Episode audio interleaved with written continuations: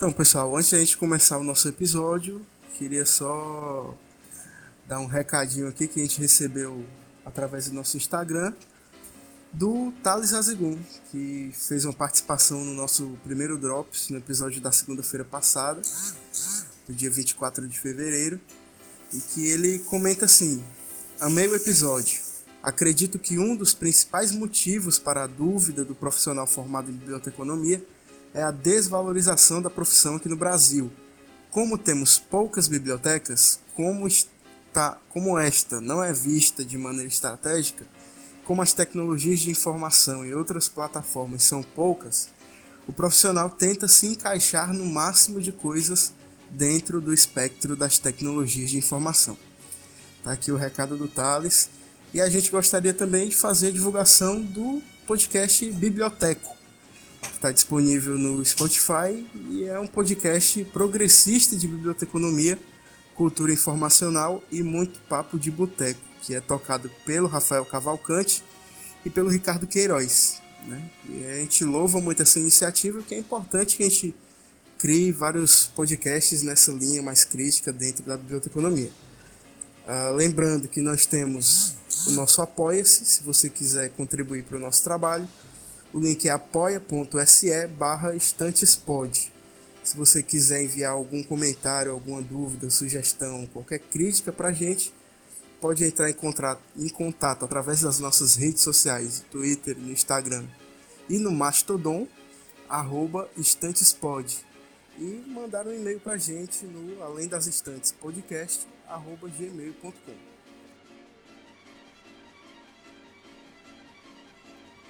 Olá a todas e todos, estamos começando mais um podcast Nosso Além das Estantes e hoje com uma convidada mais do que especial.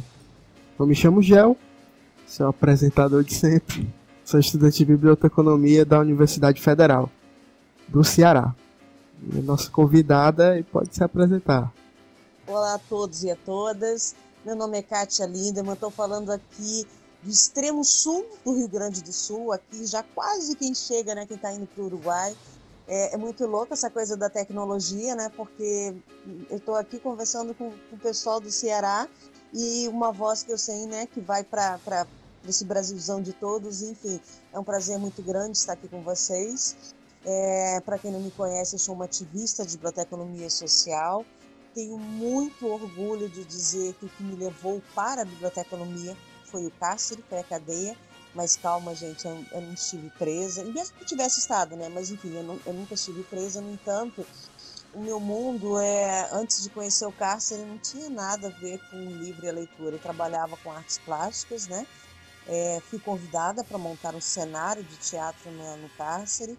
É, eu lembro que eu fui, eu nem cobrei nada para fazer isso e eu, era uma festividade que tinha na cadeia, aqui na minha cidade, cidade de Rio Grande, na, na penitenciária estadual do Rio Grande, a maior penitenciária do interior do estado do Rio Grande do Sul, um presídio misto, 1.250 presos. E eu cheguei lá e achei o um máximo os presos decorando sonhos de uma noite de verão, né, de Shakespeare. E terminei meu trabalho rapidamente e eu lembro que eu perguntei para um deles, né, nossa, você gosta de Shakespeare? Ele olhou para minha cara: sei nem quem é, não, dona. Aí o outro falou: É companheiro novo na cadeia? Aí o terceiro preso falou assim: Rapaz, mas imagina, né? Vai ter um, um companheiro aqui na cadeia com um nome esquisito desse. Eu falei: Não, gente, calma.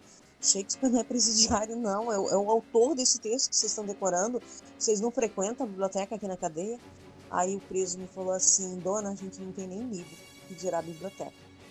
E aí, ali, naquele momento começou a minha história com a biblioteconomia, porque eu lembro de ter chegado em casa e de procurar no Google como assim não tem biblioteca. Deve ter alguma coisa, algum respaldo legal que justifique a presença da biblioteca no cárcere. Ele tinha Lei de Execuções Penais 7.210, né, é, de 1984, que dizia que todo e qualquer estabelecimento penal será dotado de biblioteca. E eu falei, nossa, então existe uma lei. Como é que eu faço para montar essas bibliotecas? E aí eu fui botar lá, né?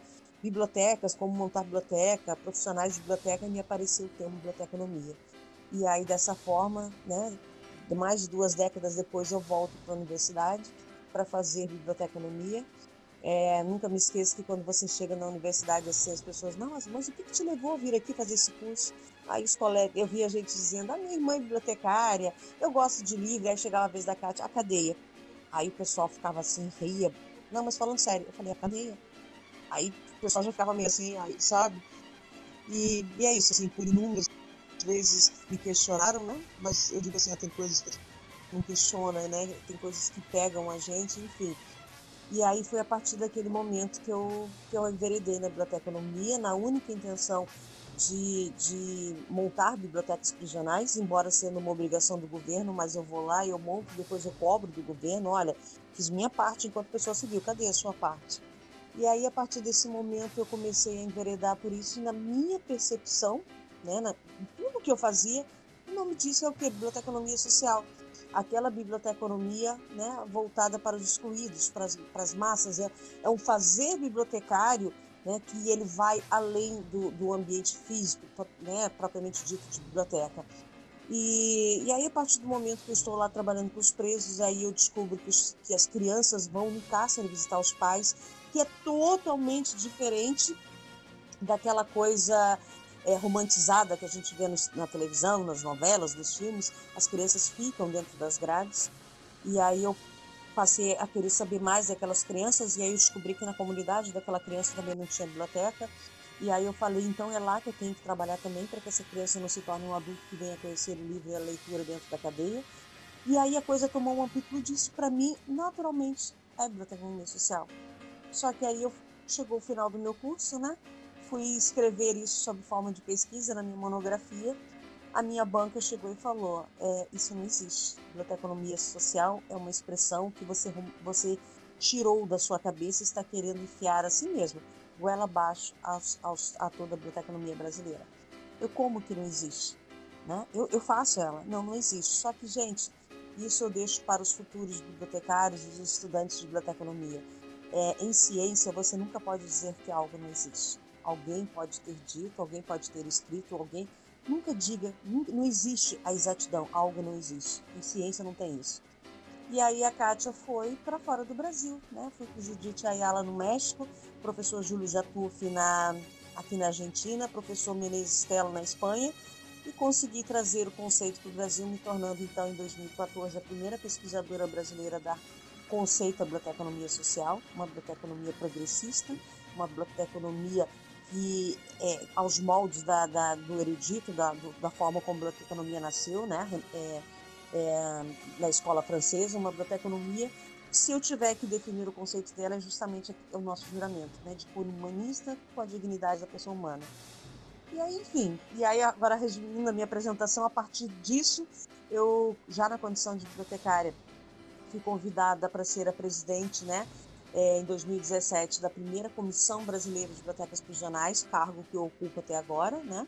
É uma representatividade da FEBAB, a FEBAB a qual eu sou diretora regional sul, né? E também sou representante do livro leitura e literatura do estado do Rio Grande do Sul. E, enfim, né, eu acabei me estendendo na minha apresentação, mas eu, eu orgulho que eu tenho de dizer, né, que todo esse meu caminho, né, enquanto bibliotecária, esse meu caminho da Biblioteconomia Social, tudo isso nasceu no cárcere, né?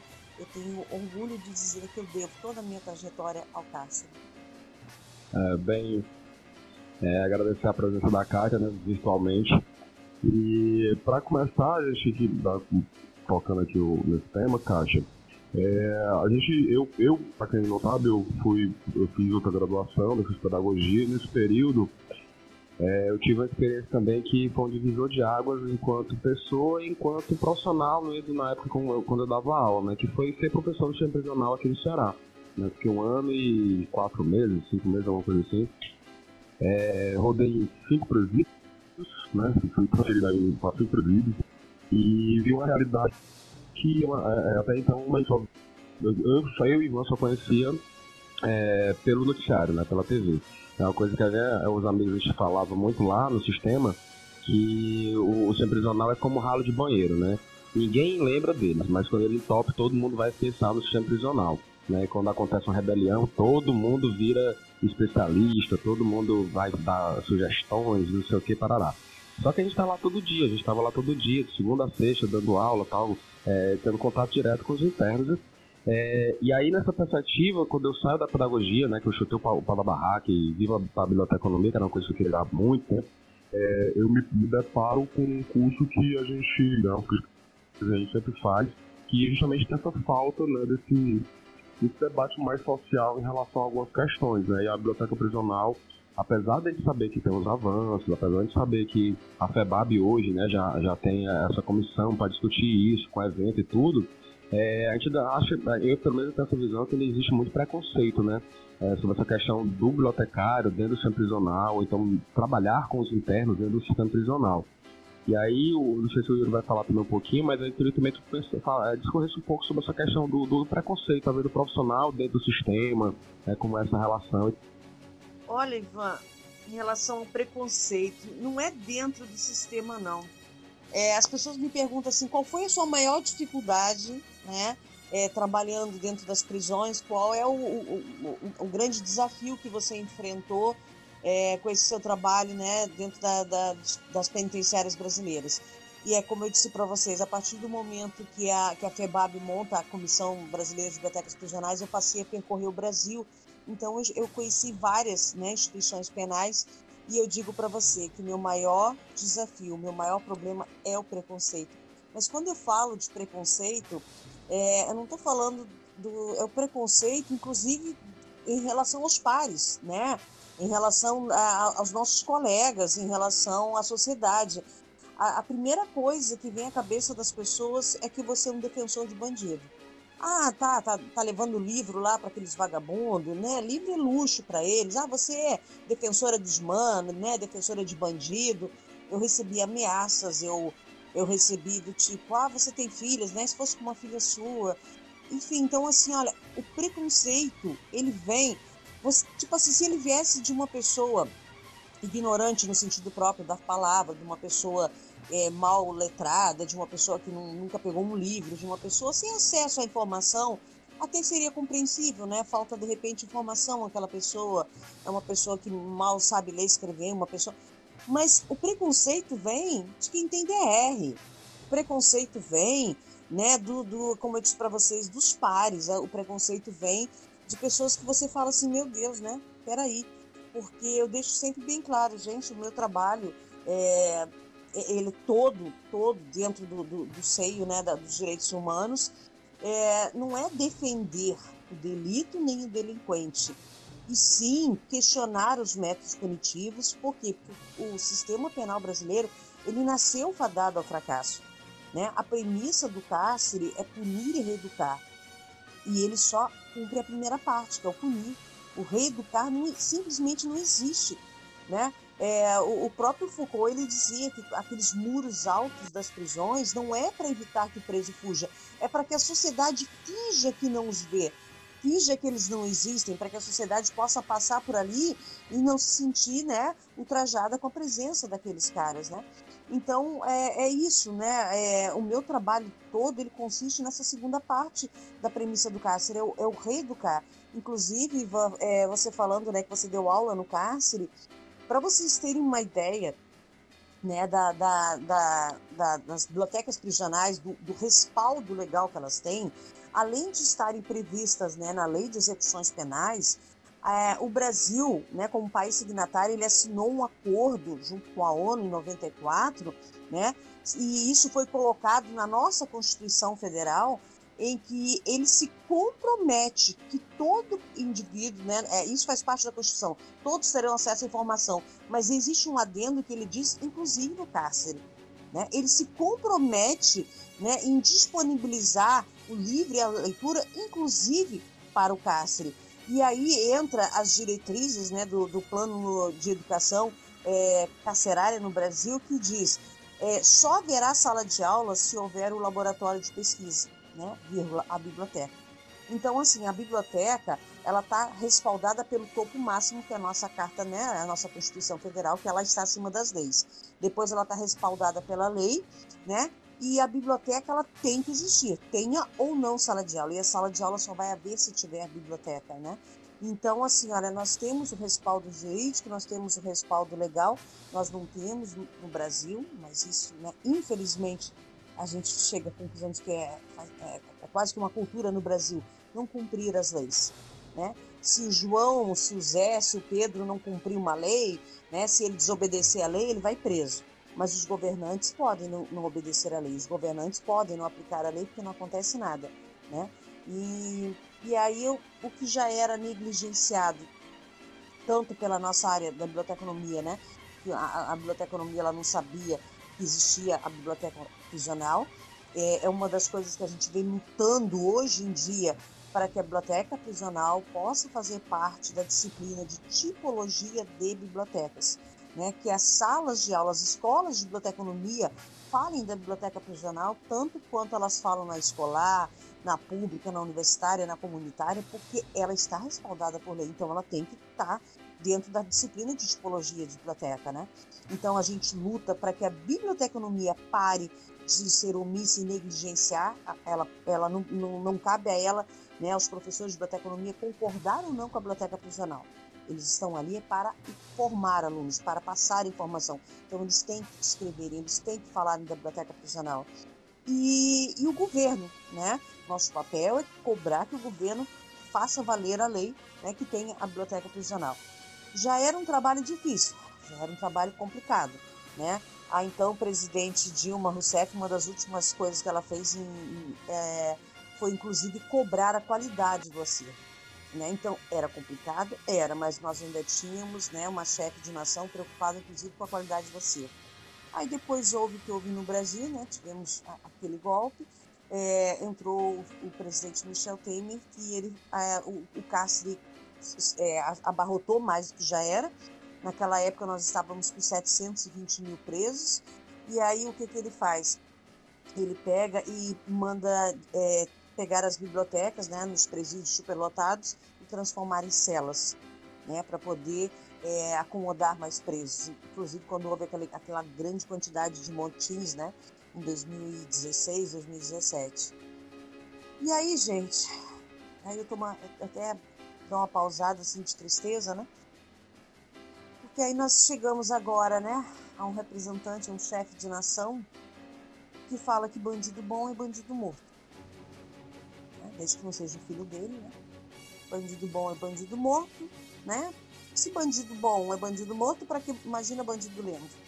E aí, assim, aí as é, bibliotecas. É, de, desde que não seja um, um miliciano, né? Desde que não seja um policial que tá fazendo coisa errada. Mas o resto aí é bom é morto. É.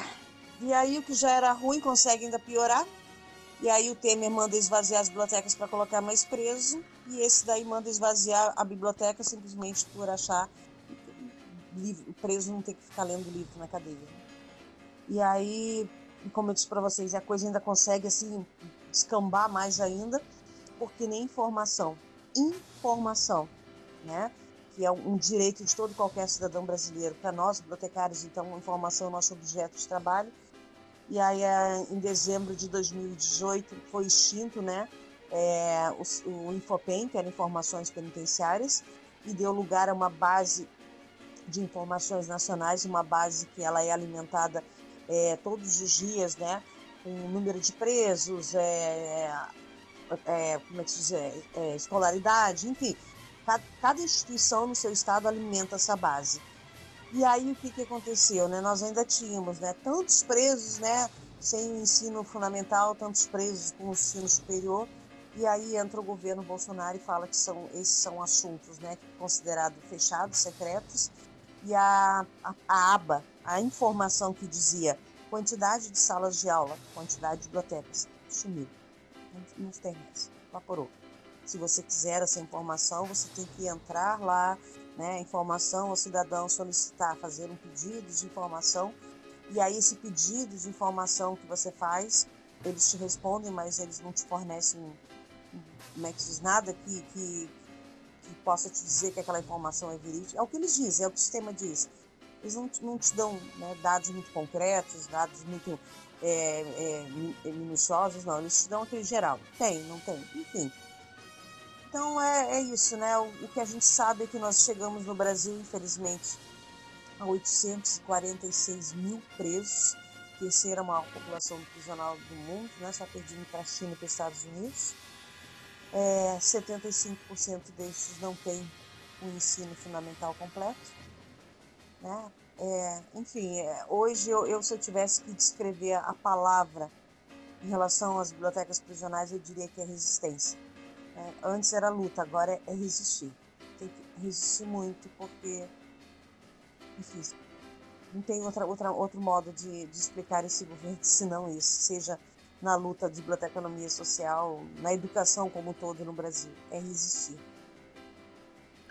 Pois é, Kátia. É, o, o, uma das coisas que motivou mais a gente a, a, criar esse podcast e começar a produzir conteúdo foi esse movimento de resistência. Né? Porque a gente estava tava meio isolado, nem todos aqui são organizados em partido, a gente estava vendo o ano de 2019 passar, muita coisa passar pela gente, e eu falo por mim, eu particularmente via os bibliotecários aqui no Ceará calados diante de tanta coisa que estava acontecendo. Né? 2019 foi um ano bastante pesado, não só para nós da biblioteconomia, mas para todo mundo. E o podcast surgiu com essa ideia mesmo de fazer resistência. Né? É, é muito simbólico que você seja a nossa primeira convidada, porque é, eu não sei se acho que você não sabe, mas o, o assunto biblioteca prisional, quando a gente lançou o podcast, assim, surgiu o podcast e já foram pipocando de pessoas pedindo biblioteca prisional, sabe? Foi, foi de longe o, o, o tema mais pedido e a gente sem saber o que fazer, tentando arrumar alguém para falar e, e, que bom que o Ivan tinha seu contato e a gente conseguiu estabelecer esse contato. E durante a sua fala introdutória, ficou algumas coisas que eu, que eu me chamaram a atenção e eu queria que você discorresse um pouco sobre elas, que é justamente o conceito de biblioteca de biblioteconomia social, né? É, como você chegou até ele, sua trajetória até você conseguir conceituá-lo de forma mais é, nítida, né? Mas eu queria que você falasse um pouco sobre ele e dissesse qual a importância que ele tem para o seu trabalho hoje em dia. É, é assim, olha, é, é, é uma experiência que eu tive que eu diria que é até traumática você chegar na, na tua qualificação e você simplesmente colocar no papel aquilo que você faz. É minha experiência são, não é com base no que autor fulano falou, no que ciclano disse, no que, né? Era com base no que eu estava fazendo, né? Então, eu estava fazendo e aqui, aquilo para mim era um fazer bibliotecário voltado para a comunidade, para o povo, para as massas, quando eu fui colocar isso, né, simplesmente foi como uma espécie de um traje. E aí eu tinha naquele momento duas opções, eu desistir, né, ou continuar. E como desistir é uma palavra que eu desconheço. E aí o que que eu fiz? Eu fui e falei, não, aqui no Brasil não tem, mas alguém... E aí eu passei a colocar o termo, né, em inglês, em espanhol, no, no Google, e foi quando eu achei o professor Felipe Menezes Telo, né, da, da Espanha, e aí onde ele fala que nós temos a, a, a biblioteconomia, aquela a, a, a, pragmática, nós temos aquela biblioteconomia feita no pós-guerra para poder organizar as, as bibliotecas, né? organizar as obras da, da, da, da, as obras do conhecimento que estavam perdidas e a biblioteconomia se transformou numa espécie de produto, quantos livros eu consigo organizar, catalogar e tudo. E nós temos aquela, aquela biblioteconomia progressista em que o bibliotecário ele faz exatamente aquilo que fazia é, o, o, a biblioteconomia francesa quando nasceu, em que os bibliotecários, além de organizar a informação, eles pegavam essa informação e debatiam, e traziam a comunidade, traziam o povo para dentro da biblioteca, né? Para hoje nós vamos pegar um livro tal e esse livro vai ser lido e a comunidade debatia e falava sobre aquilo, né? Então é, é, é mais ou menos por aí é essa biblioteconomia social aquela em que ela dá voz né, ao entorno da biblioteca, em que a biblioteca não é a biblioteca do bibliotecário, não é aquele reduto em que eu organizo a informação, eu classifico os livros e coloco numa estante. Não, ao contrário, eu organizar, colocar na estante, depois eu olhar e ver que a estante está toda bagunçada porque o povo teve ali, porque o povo mexeu. É abrir as portas e trazer o povo para dentro da biblioteca e perguntar para esse povo, né? É, de que forma a biblioteca pode ajudar eles, de que forma a biblioteca pode servir. Então, a partir deste momento, eu, eu passei a entender que é isso, é um fazer bibliotecário voltado para o meu entorno, voltado para o povo, né? livros do povo e para o povo. É transformar a minha biblioteca num espaço né? É, de, de, pertencimento da comunidade, do povo. Né? É, é, é, é como eu digo assim, é uma biblioteconomia erudita no, no sentido de, de cidadania, inclusive. É você pegar a, a, aquela biblioteca e dizer, olha, esse livro você pode pegar, você pode ler, você leva para casa, mas se quiser o computador, eu te ensino. Ah, você não sabe? Tá, o que você está precisando? Né? Vamos oferecer cursos dentro da biblioteca, vamos ajudar a proporcionar com que as pessoas possam acessar a web e, e, e ver ali né, se os, é, como é que anda o seu, seu, o seu, seu benefício do INSS, como é que anda o seu processo, é, dar oficinas dentro da biblioteca, rodas de bate-papo dentro da biblioteca, uma biblioteca que não tem o tal do pichil, né? Pelo contrário, ela tem barulho, barulho de povo, os livros com cheiro de povo, sabe? E aí, enfim, aí eu passei, eu gostei muito do que, do que o professor Felipe Menezes falava em relação a isso. Aí depois eu cheguei no professor Júlio Jatuffi, né? É aqui da Argentina, e, e ele falava assim, ó, a biblioteconomia social. Por que o social? Porque perdemos a identidade, porque ficamos na, nivelados naquela coisa de Oeniana, na, tratando a, o nosso trabalho como um produto, sabe? A gente não consegue mais dialogar com o povo. E aí eu, e eu peço, e a professora Judite Ayala também, né? É, no, no, México, e, ela, e aí o que, que eu fiz? Eu peguei, é, meio que montei uma conversa, assim, né?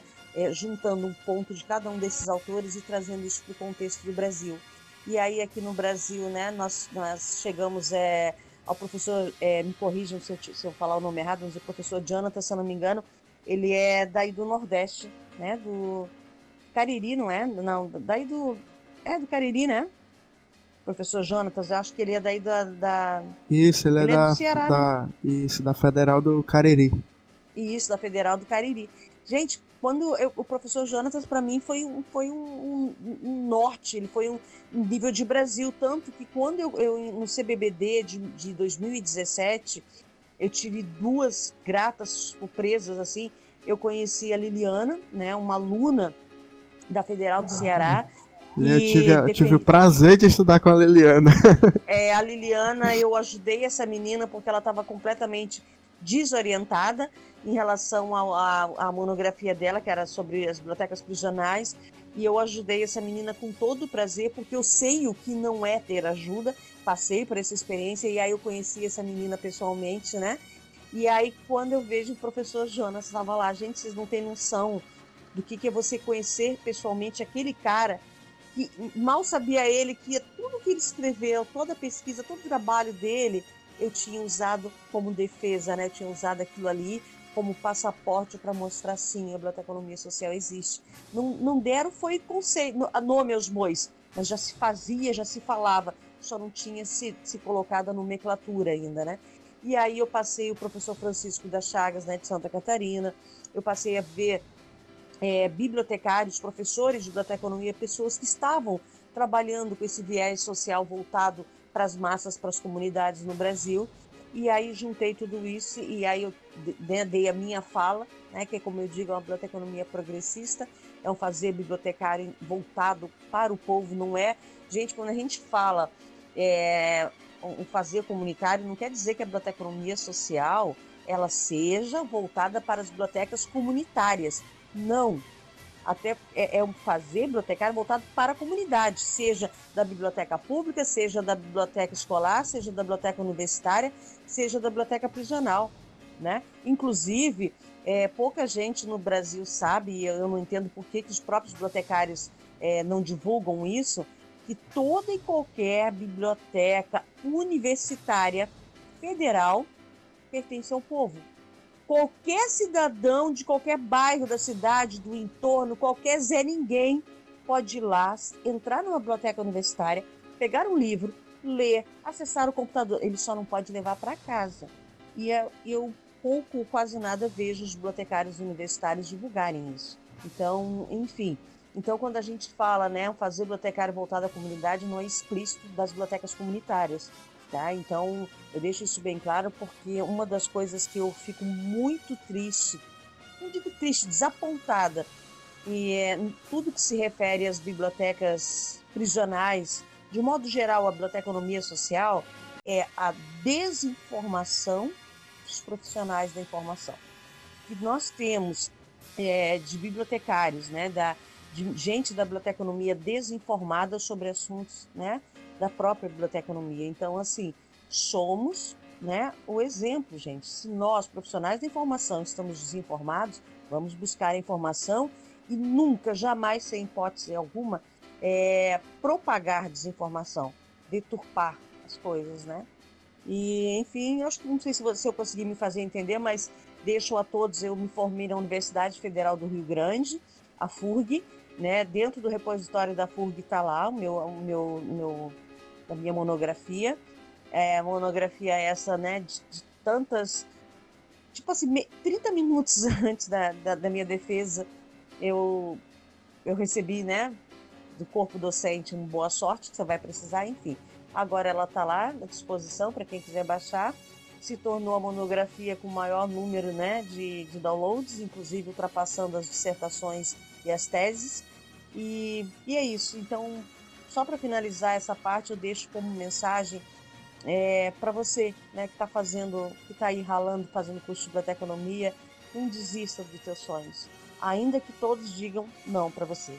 Né? Você não pode se sabotar e dizer não. Se você acreditar, siga em frente. Agora você jamais vai convencer nada ou ninguém se você não acreditar. Né? E, é, e foi o que eu fiz, é, é não desistir. E aí o resto, gente, o resto é, é, o poema do Quintana, né? Eles passarão, eu passarinho. Todos aqueles que me disseram né, que eu não conseguiria, que eu não chegaria a lugar nenhum com esse meu papo de biblioteconomia social, Olha, eles estavam certos. O tal do lugar nenhum eu não cheguei. O resto todo do Brasil eu cheguei.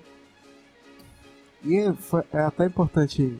Foi até importante a sua fala, porque enquanto você fazia esse histórico aí de, de, de como é que você conseguiu chegar na biblioteconomia social e tudo, eu fiquei me lembrando de como eu conheci esse conceito também, né? Eu entrei no curso em 2014 e logo no meu segundo semestre eu comecei a me envolver com o movimento estudantil, comecei a, a, a ter acesso a algumas outras leituras e eu sentia muito falta desse debate sobre as necessidades da população brasileira, né? as necessidades do povo de fato ali na biblioteconomia.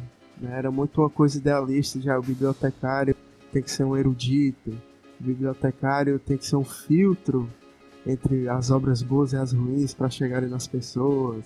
E eu achava isso esquisito, né? Porque a primeira leitura que eu tive que me abriu os olhos, eu fiquei, caraca, realmente é isso aqui que eu quero estudar e é por isso que, é por aqui que eu quero seguir. Foi o clássico, né, de Biblioteconomia e Sociedade do, do professor Oswaldo Almeida Júnior. E muito recentemente, acho que agora mesmo eu estava lendo uma tese de doutorado da professora Gabriele Thanos, que é professora lá na Federal do Rio Grande do Norte, em que ela fala basicamente que a biblioteconomia, desde a antiguidade, sempre teve essa preocupação excessiva com os métodos, né, com, com a organização, que a, que a biblioteca tem que ter aqui tudo organizadinho, bonitinho, a gente tem que refletir práticas que deixem tudo na, na ordem. E faltava muito esse debate de tudo bem, mas para que é que eu estou fazendo isso e para quem é que eu estou fazendo isso? É, eu tenho para mim que, que o bibliotecário ele cumpre um papel importantíssimo, ou deveria cumprir um papel importante, na manutenção da, da, da própria democracia, das liberdades democráticas, porque a gente é formado não sei se a gente é formado, mas em tese a gente estuda é, sabendo que a nossa profissão tem que promover o acesso à informação. Né? e promovendo esse acesso à informação e resolvendo, ajudando de alguma forma as pessoas a resolverem seus problemas mais práticos, as suas necessidades mais básicas, a gente tem muito potencial para barrar esse avanço das fake news, do, do, do, tanto de absurdo que a gente vê acontecendo ultimamente, que às vezes a gente achava que era pouca coisa, mas tá aí, levou um crápula para a presidência. Né? Então, acho que fica essa mensagem, é, essa mensagem que me fica dessa sua fala, de que a gente tem que se voltar para a sociedade, pegar todo o arcabouço que a gente tem, mas voltar ele para a visão entre aspas, correta, para a visão mais social da coisa. Porque se não for isso, se a gente não lutar por ninguém, se a gente não se preocupar com ninguém, ninguém vai lutar pela gente, ninguém também vai se preocupar com a gente. Né? É, o, o, que eu sempre digo é assim, ó, eu, eu, se eu tivesse que apontar, né, qual é o grande problema da biblioteconomia brasileira? É que os bibliotecários, gente, minha opinião pessoal, tá? É, a minha percepção é de que nós falamos com a gente mesmo. O bibliotecário, ele fala para os pares, ele trabalha para os pares, ele dialoga e entra em debate, em entraves para os pares. É tudo como se fosse quando na realidade a gente tem que conversar é com a comunidade, com as massas, é trabalhar para o povo, sabe?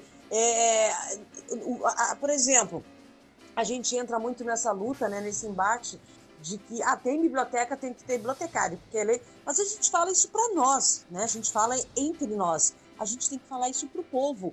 Olha, é, por que, que aquela biblioteca tem que ter bibliotecário? Explica para o povo, explica para a comunidade, explica para as secretarias municipais de, de educação, para as secretarias de, estaduais de educação, conversa com esse povo e mostra, fala da biblioteconomia, fala da importância do bibliotecário, explica isso para os alunos daquela escola, né? explica isso para aquele bairro, para aquela comunidade. Vamos dialogar mais, sabe? Além de nós mesmos, vamos dialogar mais com o povo lá fora. Vamos parar de colocar essa coisa de achar que minha biblioteca não é sua biblioteca, é do povo, sabe? É, é a gente é, faz, é o nosso fazer bibliotecário para além né, da, do, do, do nosso círculo. Né? Então, aliás, eu acho que, que aí quando eu falo em biblioteconomia social é exatamente isso. É a biblioteconomia, sabe, que, que ela sai do, do, daquele contexto acadêmico, científico, daquela coisa, sabe? É, eu, eu, eu, costumo dizer que a, a biblioteconomia ela vai ser aquilo que o seu bibliotecário fizer dela. Vai depender do meu fazer bibliotecário, né? É, transformar aquela biblioteconomia arcaica, ultrapassada, nivelada, né? Aquela coisa de, de Wayniana, numa biblioteconomia né, de, de, em que eu posso organizar informação, mas trabalhar com essa informação com, com a comunidade, né, mostrar por que, que aquele livro é importante, que, que aquele livro vai agregar na minha biblioteca, mostrar por que, que a minha profissão pode fazer a diferença. Né? Então é isso, o bibliotecário ele, ele cercou-se naquele seu mundinho e parece que ele não sai dali.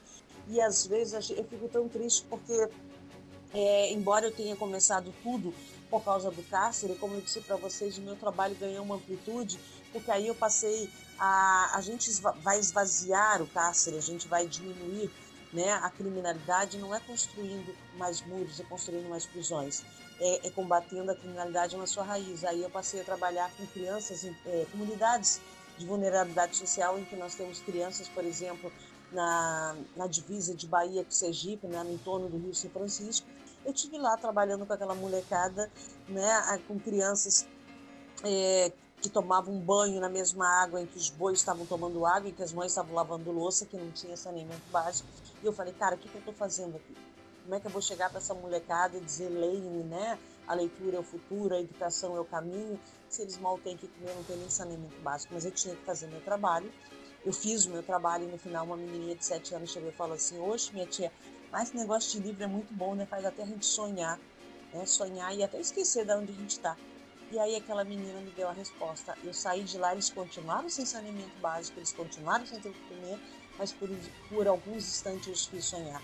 Então eu passei a levar o meu fazer, o meu trabalho de biblioteconomia social para essas comunidades em vulnerabilidade social, para os guetos, para as favelas, para os prostíbulos, e eu descobri que é assim que a gente vai esvaziar a cadeia, é, faz, investindo naquele moleque para que ele não se torne um adulto que conhecer o livro e a leitura apenas dentro de uma biblioteca prisional mas infelizmente, né, é, nós, eu, eu, eu, vejo, não é o que eu, que eu, eu vejo, eu comprovei nessas minhas viagens, nessas minhas andanças, colegas, né, é, bibliotecários ocupando uma biblioteca, aquilo que me deixou tão feliz, nossa, aquela biblioteca lá daquela cidadezinha tem um bibliotecário, e deu chegar lá e ser impedida de entrar, por quê? Porque a Kátia estava de bermuda e de camiseta regata. Gente, eu sou uma gaúcha, numa cidade do Nordeste, do interior, lá no sertão, sabe? Vocês não têm noção do quanto eu passei mal com calor e eu tava de bermuda e camiseta regata. Eram trajes impróprios para entrar na biblioteca pública da, daquela cidade. E aí eu falei assim, nossa, é, é, é, sabe, não, não, é possível que aqui tenha um bibliotecário. Isso deve ser algum funcionário encostado da prefeitura em depressão que jogaram para a biblioteca. Um bibliotecário jamais iria impedir o acesso de uma pessoa dentro da biblioteca porque ela está de bermuda e blusa regata. Pedir para falar com a pessoa responsável e, para minha surpresa, ela chegou se apresentando como bibliotecária. Eu falei que eu também era e ela me mostrou, inclusive, o CRB dela. Assim como eu, viajei por localidades em que eu entrei numa biblioteca e cheguei lá, o acervo estava todo, uma biblioteca escolar, o acervo estava todo separado, pasmem vocês, século XXI. Livros de meninas, assim mesmo, eu cheguei a fotografar, com lacinho rosa.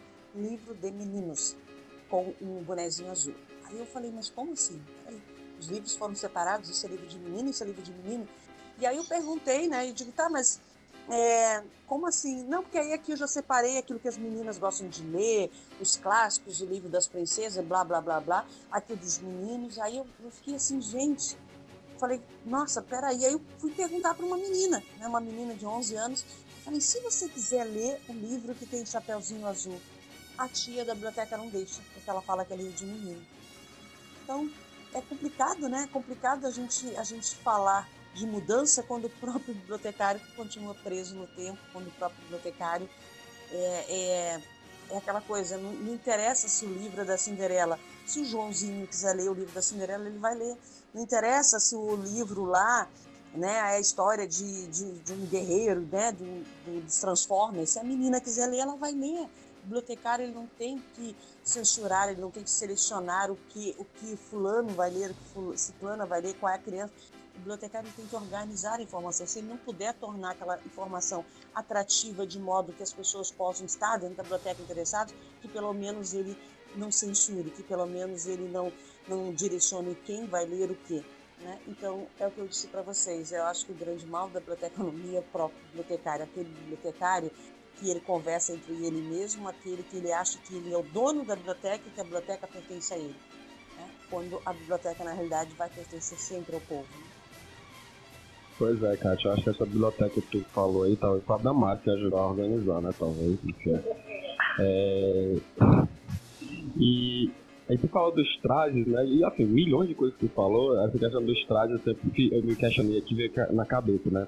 A gente está passando agora pelo processo da reabertura da nossa biblioteca pública e tem outro debate para além do que foi colocado esses dias de uma socióloga, né? Tá na gerência ou na superintendência da biblioteca, é, tem a possibilidade de ser uma OS, né, uma organização da sociedade civil que vai organizar ou vai gerir essa biblioteca, que provavelmente vai ter o IDM, que é o Dragão do Mar, que já, já está gerindo o Dragão do Mar, com vários problemas e tal. E eu fiquei pensando, ele falou em traje, cara, será que essa OS entra na biblioteca pública, tu vai começar a ter essas restrições né, de roupas, é, de taxas, ou seja, lá mais o que vai ser criado lá dentro, né? Enfim, então só um devaneio que eu tive enquanto tu falou, lembrando do que a gente está passando aqui agora. E tu coloca umas questões que eu, eu, eu fico me perguntando também, né? É, o Estado cobra que a gente é, cumpra todas as leis, paga os impostos e toda aquela coisa. Mas o próprio Estado não cumpre, né? É, para esse episódio, a gente é, mandou um e-mail para. que hoje não é mais Secretaria de Justiça, hoje é a SAP, né, que é a Superintendência de Administração Penitenciária, é, via Lei de Acesso Informações, solicitou perguntando quantas bibliotecas existiam no sistema prisional do Ceará e se tinham é, bibliotecários, né? Eles responderam ontem, né? A gente está gravando e a, a, a, resposta deles foi, foi o seguinte, que o sistema de prisional hoje do Ceará conta com 11 bibliotecas, né? E que infelizmente não existe nenhum bibliotecário né, no, no quadro né, do, do, do, da superintendência lá de administração penitenciária. Ou seja, o Estado cobra nossas leis, mas ele não cumpre. É, e se a gente pensar né, na questão do bibliotecário, de cumprir leis ou não, a gente vai pensar, por exemplo, quantas escolas em Fortaleza, do município do estado, que também não tem biblioteca, né? E que, ou que tem biblioteca e não tem bibliotecário, ou seja, de novo o estado não cumprindo as, as leis, mas a gente tem que cumprir todas as leis. E aí quando a gente questiona tantas coisas é porque, como o Júlio falou, né? A gente é metida revolucionária, a gente é briguenta, isso, aquilo, aquilo, outro. E eu lembrei também, né, de, uma, de um, um período, no período que eu estava no centro prisional, é, que eu falava sobre o meu trabalho lá, e depois que eu saí, inclusive lá na UFC, no, no, no, na graduação na Economia, é, algumas pessoas, ah, mas você tá defendendo bandido? Eu, eu sigo mesmo, mesmo raciocínio, né? Não defendo bandido. Acho que o cara cometeu um crime, ele tem que pagar. Mas é, é como esse, ele tá pagando essa pena, né? Como a gente sabe como é que funciona o cárcere A gente sabe quem que está preso hoje no Brasil. A gente sabe que a grande maioria da população presa hoje é preto, pobre, que mora na favela. Né? Então, isso é fato, né? Está muito claro pra gente. E muita gente chegava para mim e dizia assim: Ah, cara, tu, tu trabalhou no prisional, era, era voluntário? Eu, não, não. Eu recebia é, o salário da, FECU, da, da Secretaria da Educação. A Secretaria da Educação pagava para me instalar, né? Então a, a, gente começa a ver essas discrepâncias de, de interpretação de como as pessoas enxergam, né? É, o trabalho da gente dentro da, do sistema prisional. E eu, eu lembrando disso, é, do outro caso que aconteceu aqui comigo, né, especificamente. Teve um debate na Assembleia para é, criar a lei né, de, de remissão de pena né, pela leitura. Só para complementar a fala do Ivan, né, o Ivan estava falando sobre remissão de pena pela leitura. É, essa coisa da remissão de pena pela leitura, eu volto a falar. Eu não falo nem como presidente da Comissão Brasileira de Bibliotecas Prisionais. Eu falo eu, Kátia, militante, ativista de biblioteconomia social. Eu, eu sou contra. Tá? Eu, para mim, a remissão de pena pela leitura no Brasil, ela é totalmente excludente. Por que, que eu digo isso? Com base nos dados do próprio governo.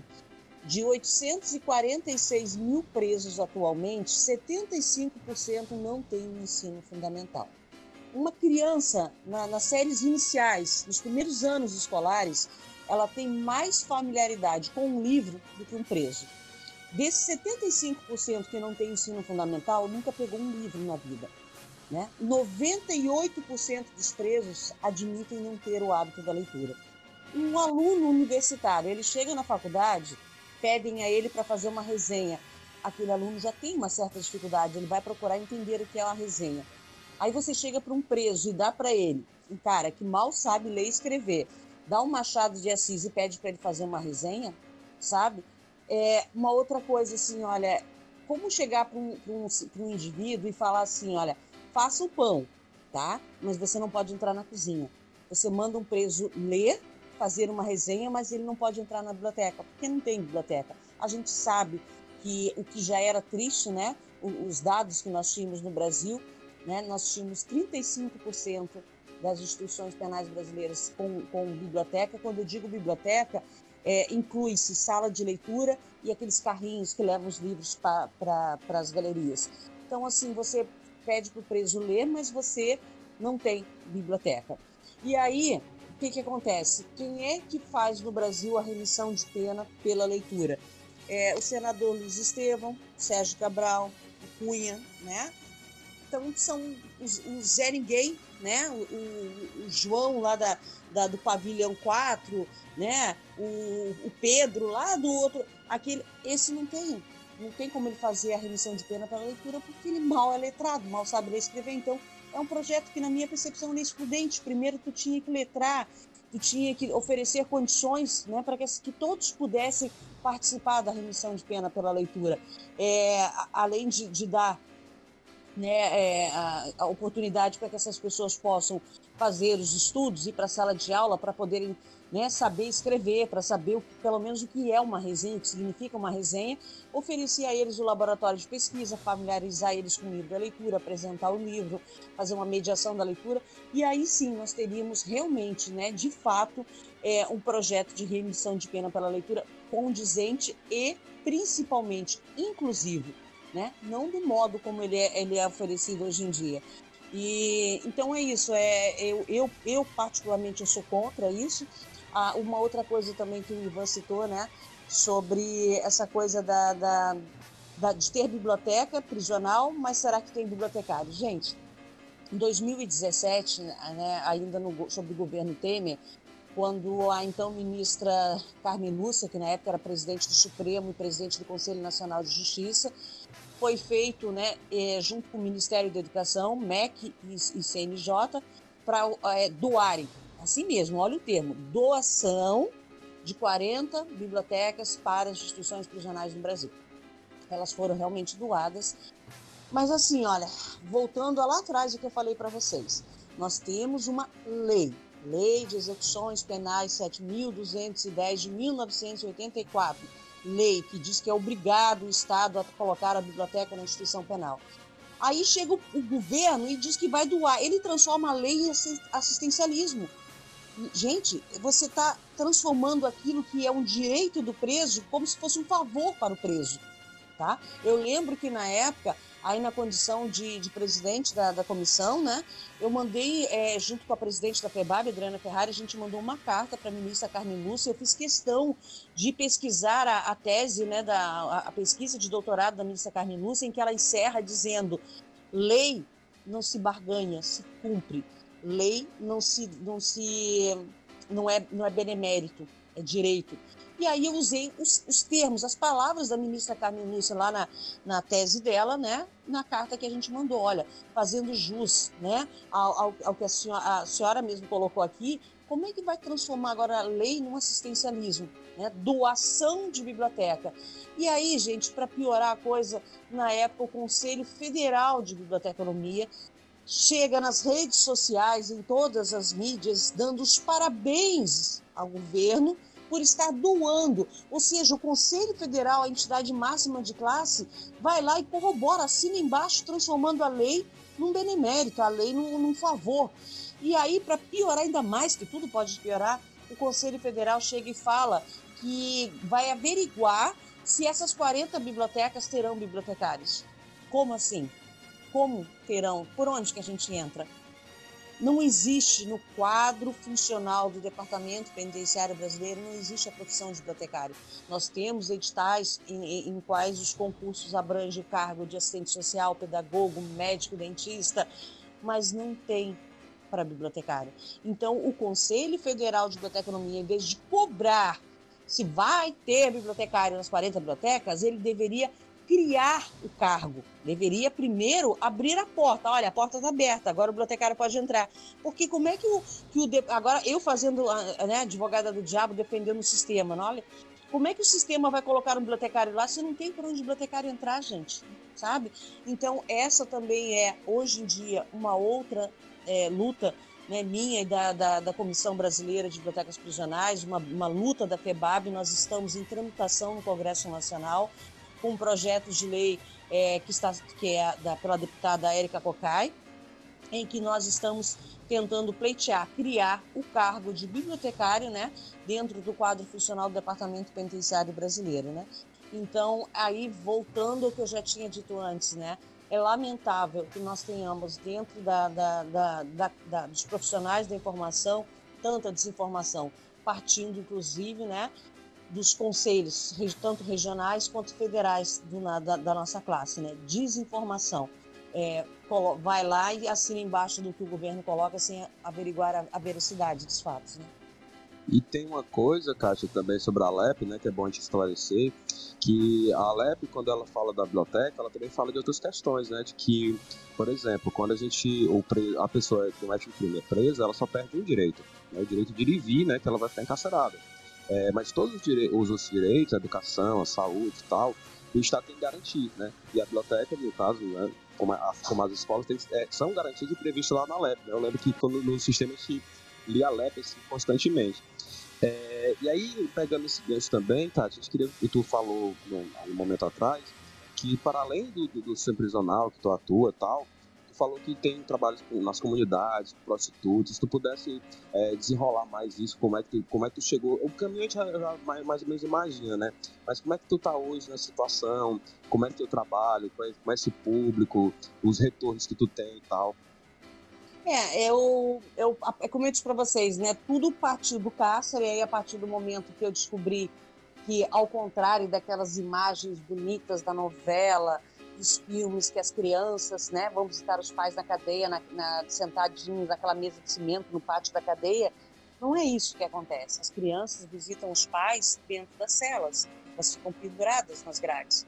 É, eu já passei por situações desconfortáveis no cárcere, em que é, agentes né, da Polícia Federal invadiram o cárcere né, sem, que, sem que os agentes penitenciários soubessem, porque eles estavam desconfiados que os próprios agentes penitenciários estavam envolvidos em esquemas lá dentro. Então, a biblioteca no centro da cadeia, eu já fiquei presa literalmente dentro da biblioteca. Né? O, o pessoal do BOP passou e trancou a biblioteca por fora. Eu, eu passei por uma situação assim, não tinha como eu sair dali. A biblioteca ficava bem no centro, não tinha como saída, né?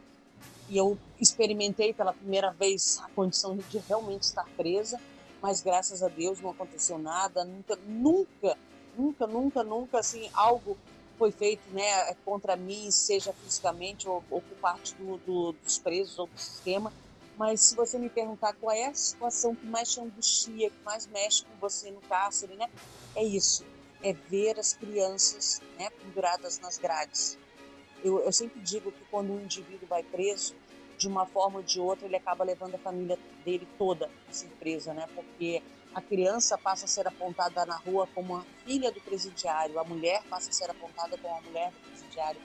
Preso, ele acaba levando, né? A mulher, quando vai presa, ela é literalmente abandonada pelo seu companheiro. O cara não vai visitar a mulher na cadeia, mas a mulher, o cara, quando vai preso, né? Ele, a mulher não o abandona, seja na chuva, no frio, enfim e aí eu nunca me esqueço de um dia que um menininho, né, é, perguntou se podia entrar na biblioteca.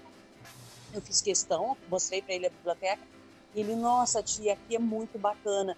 E eu percebi que o olho daquele menino brilhava. Aí eu fui até o administrador da prisão, pedi permissão a ele que às quartas-feiras as crianças que desejassem, os pais que quisessem, que pudessem levar os filhos para a biblioteca. E aí eu comecei é, véspera né, de, de, de, visita infantil das crianças aos pais, eu passei, eu, Kátia, a fazer contação de história para os presos, para que eles pudessem entender o que, era um, ponto infantil e no dia das visitas eles pudessem, eles, ler para os filhos. E aquilo foi ganhando cada vez mais adeptos, e aí toda quarta-feira a biblioteca ficava cheia de crianças com seus pais ali dentro.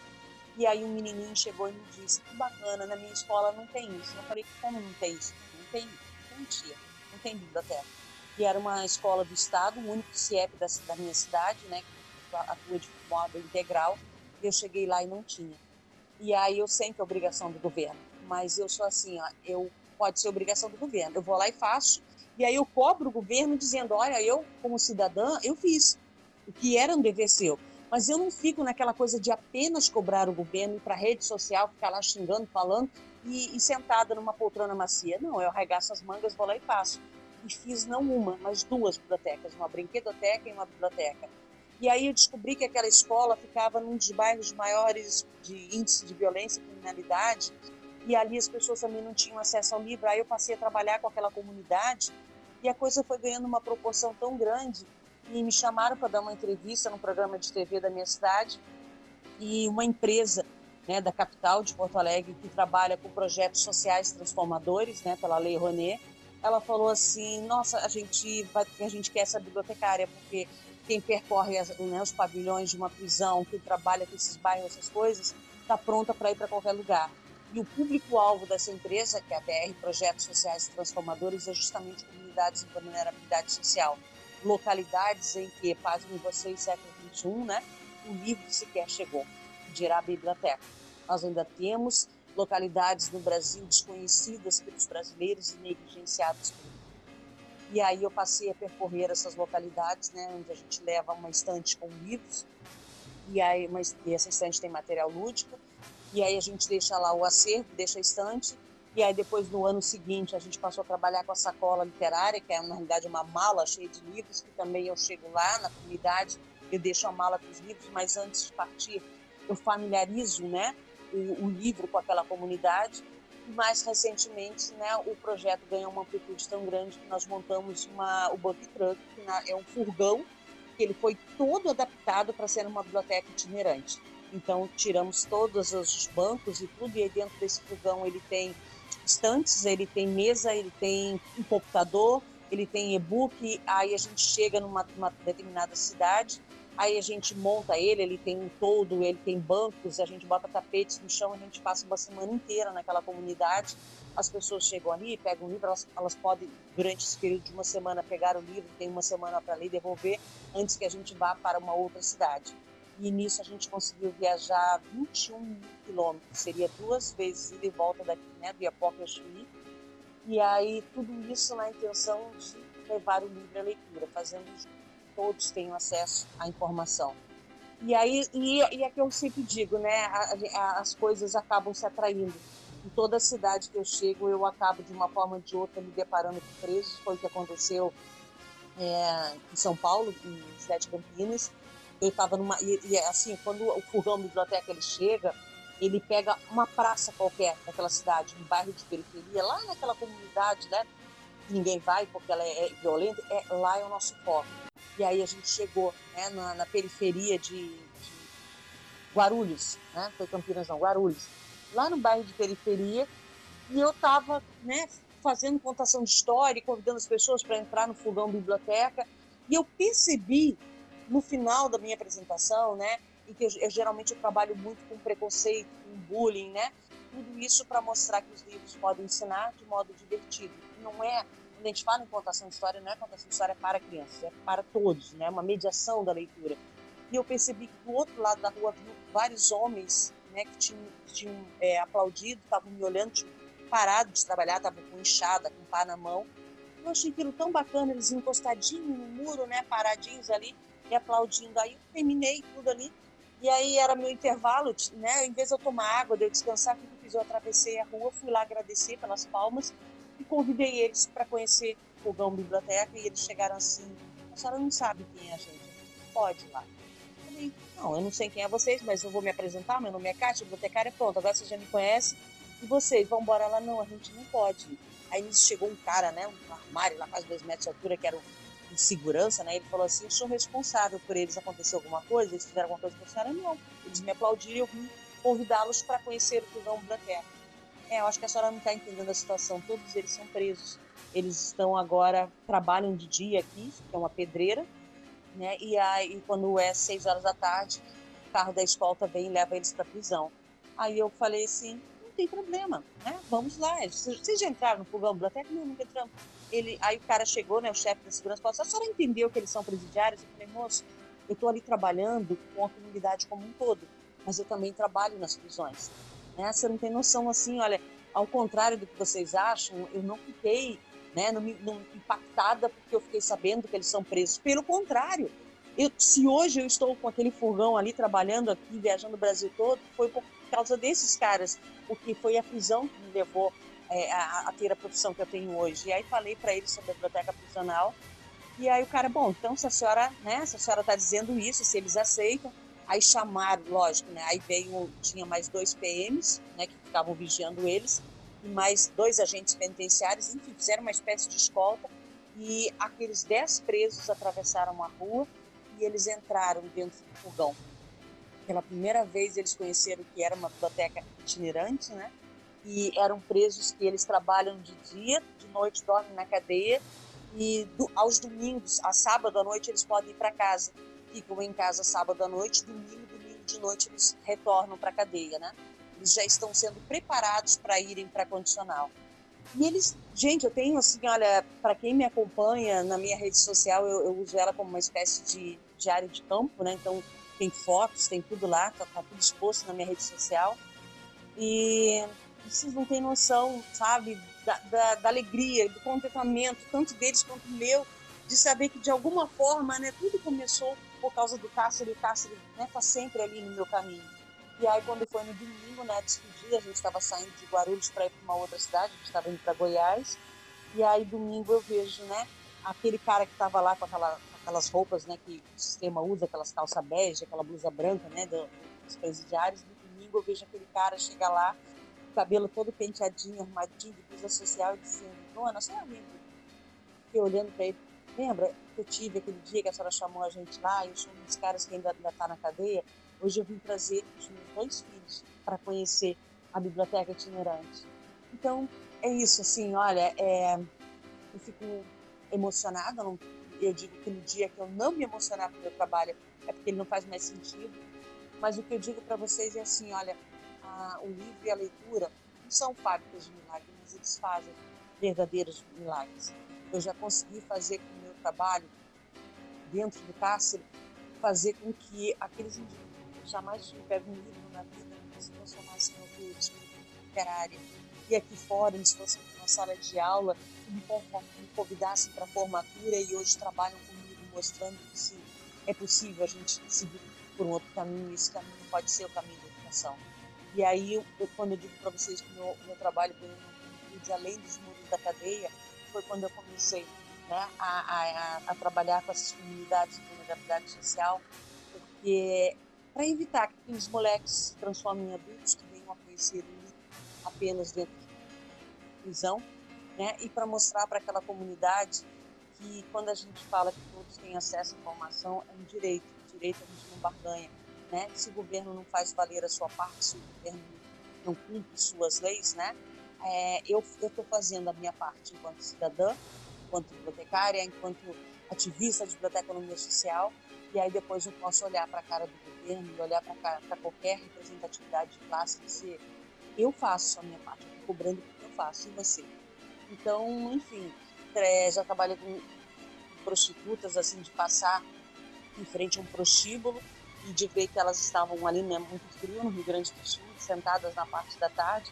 E aí, claro, você imagina, trabalha de noite, dorme de manhã, de eu perguntar, por curiosidade, né, é, vocês gostam de livro, frequentam a biblioteca, enfim, execrada, xingada, né, tá querendo papo duro, qual é a sua, dona, até que uma, uma da, da, das mulheres que estavam sentadas ali, ela era uma das, das, das, mulheres que eu já tinha conhecido na cadeia.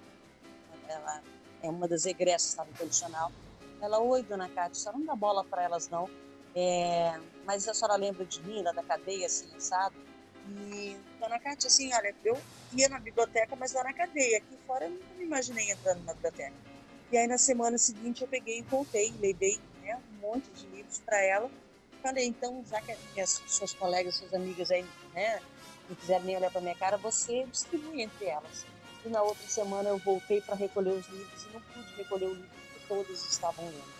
E aí eu passei aí a cada 15 dias levar livro lá e eu nunca me esqueço de uma vez que eu peguei, eu tinha ganhado vários folders, né, do, de cursos do Pronatec, né, que estavam oferecendo na minha cidade e eu coloquei dos livros, né, e aí quando eu voltei para recolher, uma, uma delas chegou e falou assim, esse livro aqui que eu peguei, tem esse papel aqui no meio, não sei se foi por engano. Ah, eu devo ter esquecido aí dentro, ou alguém usou como marcador de página. É, pois é, mas aí eu queria dizer para a senhora que eu fui lá, tá? Me curso de técnica de enfermagem. E coisa de uns três anos depois eu encontrei com essa moça na rua.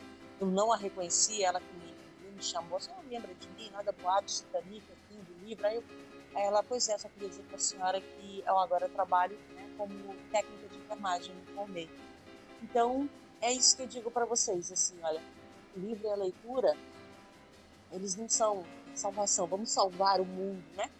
Mas eles oferecem verdadeiros milagres. E aí a gente entra naquilo que eu chamo de Você consegue um e aquele um bate no outro, vai batendo no outro, né? E embora a gente tendo todas as adversidades, principalmente num país é, em que as pessoas hoje se sentem legitimadas para colocarem para fora os seus piores instintos. Né? Pessoas que antes ainda tentavam né, ter um pouquinho de discernimento, de bom senso, mas hoje elas pensam, espera aí, se a, se a, representação máxima do meu país pode falar, por que, eu não posso? Então, hoje em dia, as pessoas expurgam o que elas têm de pior. Né? Então, hoje nós viramos resistência os direitos humanos no Brasil. Ele, mais do que nunca, ele virou resistência né? Então, apesar de tudo, apesar de todos e contra tudo, mesmo diante do cenário de caos que vivemos neste país, ainda assim a gente não pode deixar de acreditar. Olha, Kátia, fiquei até sem fôlego depois dessa fala, porque é, são assuntos que a gente não vê, a gente não vê sendo tratado é, cotidianamente muitas vezes a gente é tido como louco por querer pautar essas coisas, né? Essa questão das bibliotecas prisionais e, e preconceito e censura é uma coisa, ela, ela, é real, ela é material, né? Eu digo porque eu vi isso acontecer no meu curso, eu também sou contemporâneo da Liliana, a gente estudou junto.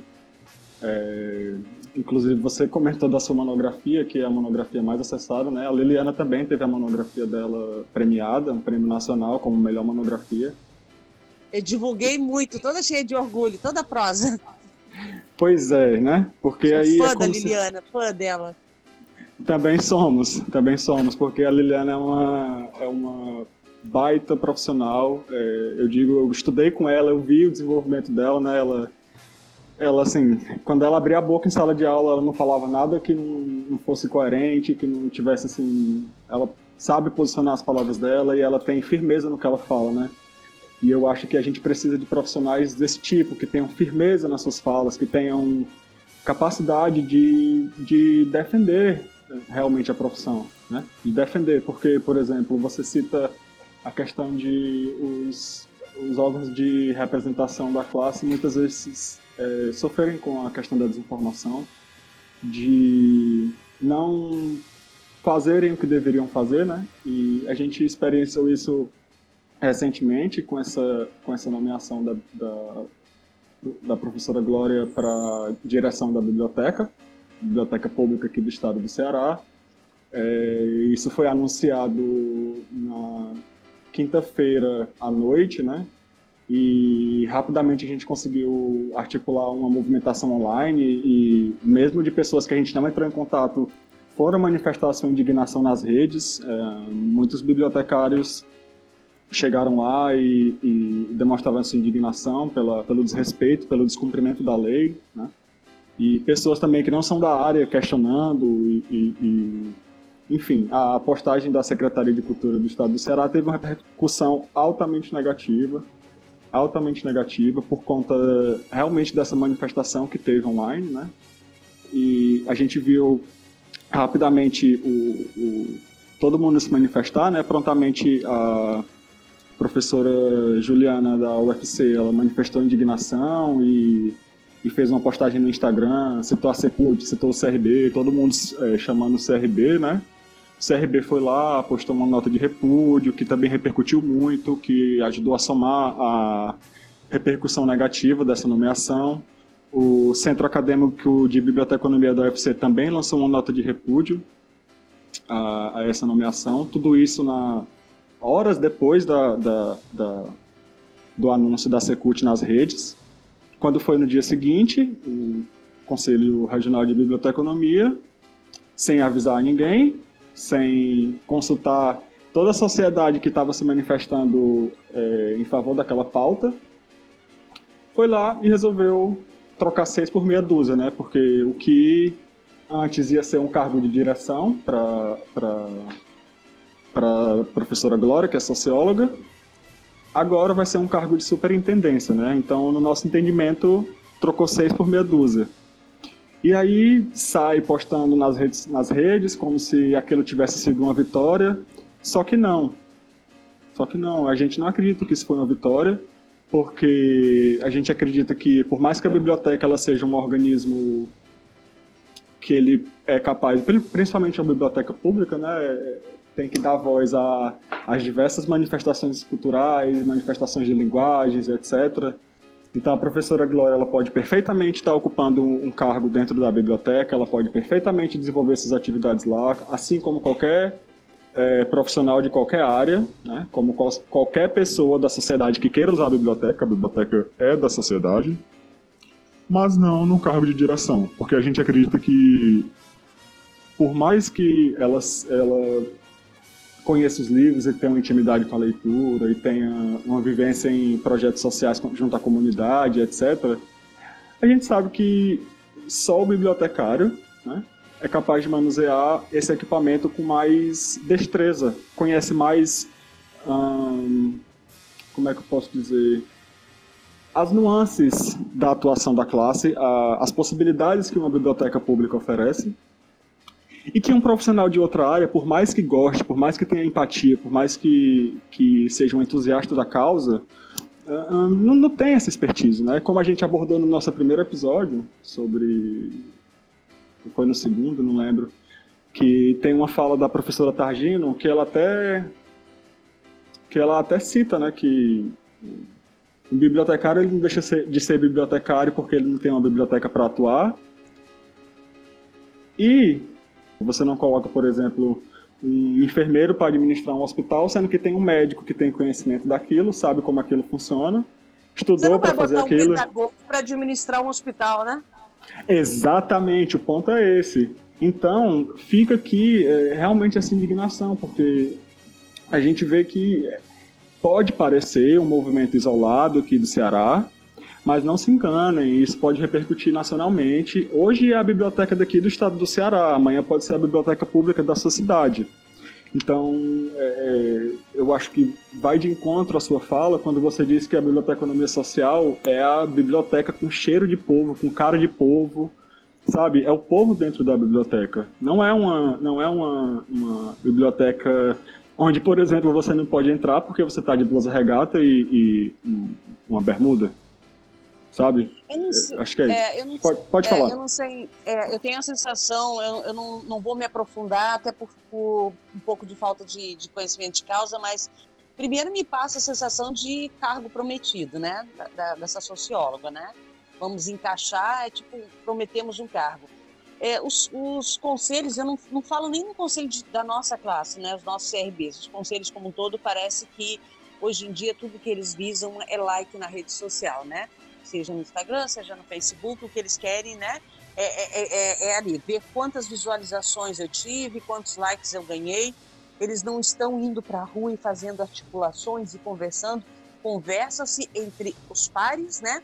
Mas pouco se faz junto da comunidade. Explicar para a comunidade o porquê que é importante um bibliotecário fazendo a gestão daquela biblioteca, por que, que é importante um bibliotecário né, à, à frente da direção, da superintendência daquela biblioteca, fazendo até essas analogias bem simples, né, bem, bem primárias, né, do tipo, não vamos colocar no hospital um advogado para ser o diretor do hospital, né, da mesma forma que não vamos colocar um médico para ser o, o, o, o, presidente de uma OAB, para trabalhar, para ser o, gestor jurídico de uma cidade.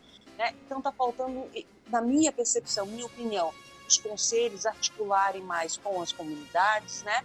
Os conselhos fazerem mais e dizerem menos, né? É, o negócio é dizer que eu, né, ah, estamos articulando, estamos fazendo, mas articulando para, do tipo, maquiar. E a gente não quer a maquiagem de nada, a gente quer é a solução das coisas, mas essa solução tem que vir do diálogo, mas o diálogo tem que partir para o povo, porque eu costumo dizer assim, é, é, se a gente é, dar às pessoas o pertencimento, a biblioteca pública pertence ao povo, tudo é pelo povo e para o povo. Não é, é uma biblioteca voltada para bibliotecário, uma biblioteca voltada para cargos, uma biblioteca voltada né, para quem vai ocupar ali é, os cargos, enfim. Então, eu acho que está faltando a isso, né? É as pessoas pensarem menos em like, mais em ações, né? E, e, e resultados, né? Enfim, não é muito diferente do que a gente vê no, no, resto do país. A gente vê muita falácia, pouca ação, pouca atitude, né? Nós continuamos ainda com as bibliotecas escolares sem bibliotecário, com a professora que está em depressão, a professora que brigou, a professora que está se aposentada e voltou para a escola, atuando ainda dentro da biblioteca. Nós ainda continuamos, né? É, eu sempre digo assim, ó, e agora eu sei que eu posso talvez até estar sendo massacrada quem está me ouvindo, mas eu costumo dizer que assim, na minha percepção, a biblioteconomia, né, de modo especial a biblioteconomia que eu acredito, que a biblioteconomia social, ela não tem que ter partido político, ela não tem que ter credo, ela não tem que ter time de futebol, ela é uma biblioteconomia para todos. Quando eu digo todos, é todos. Né? Então as pessoas têm que pararem de se dividir entre partido político, eu sou bolsonarista, eu sou lulista, eu sou isso. Não, gente. Sou lutador da causa social. Eu sou aquele que vai lutar para que todos tenham acesso à informação.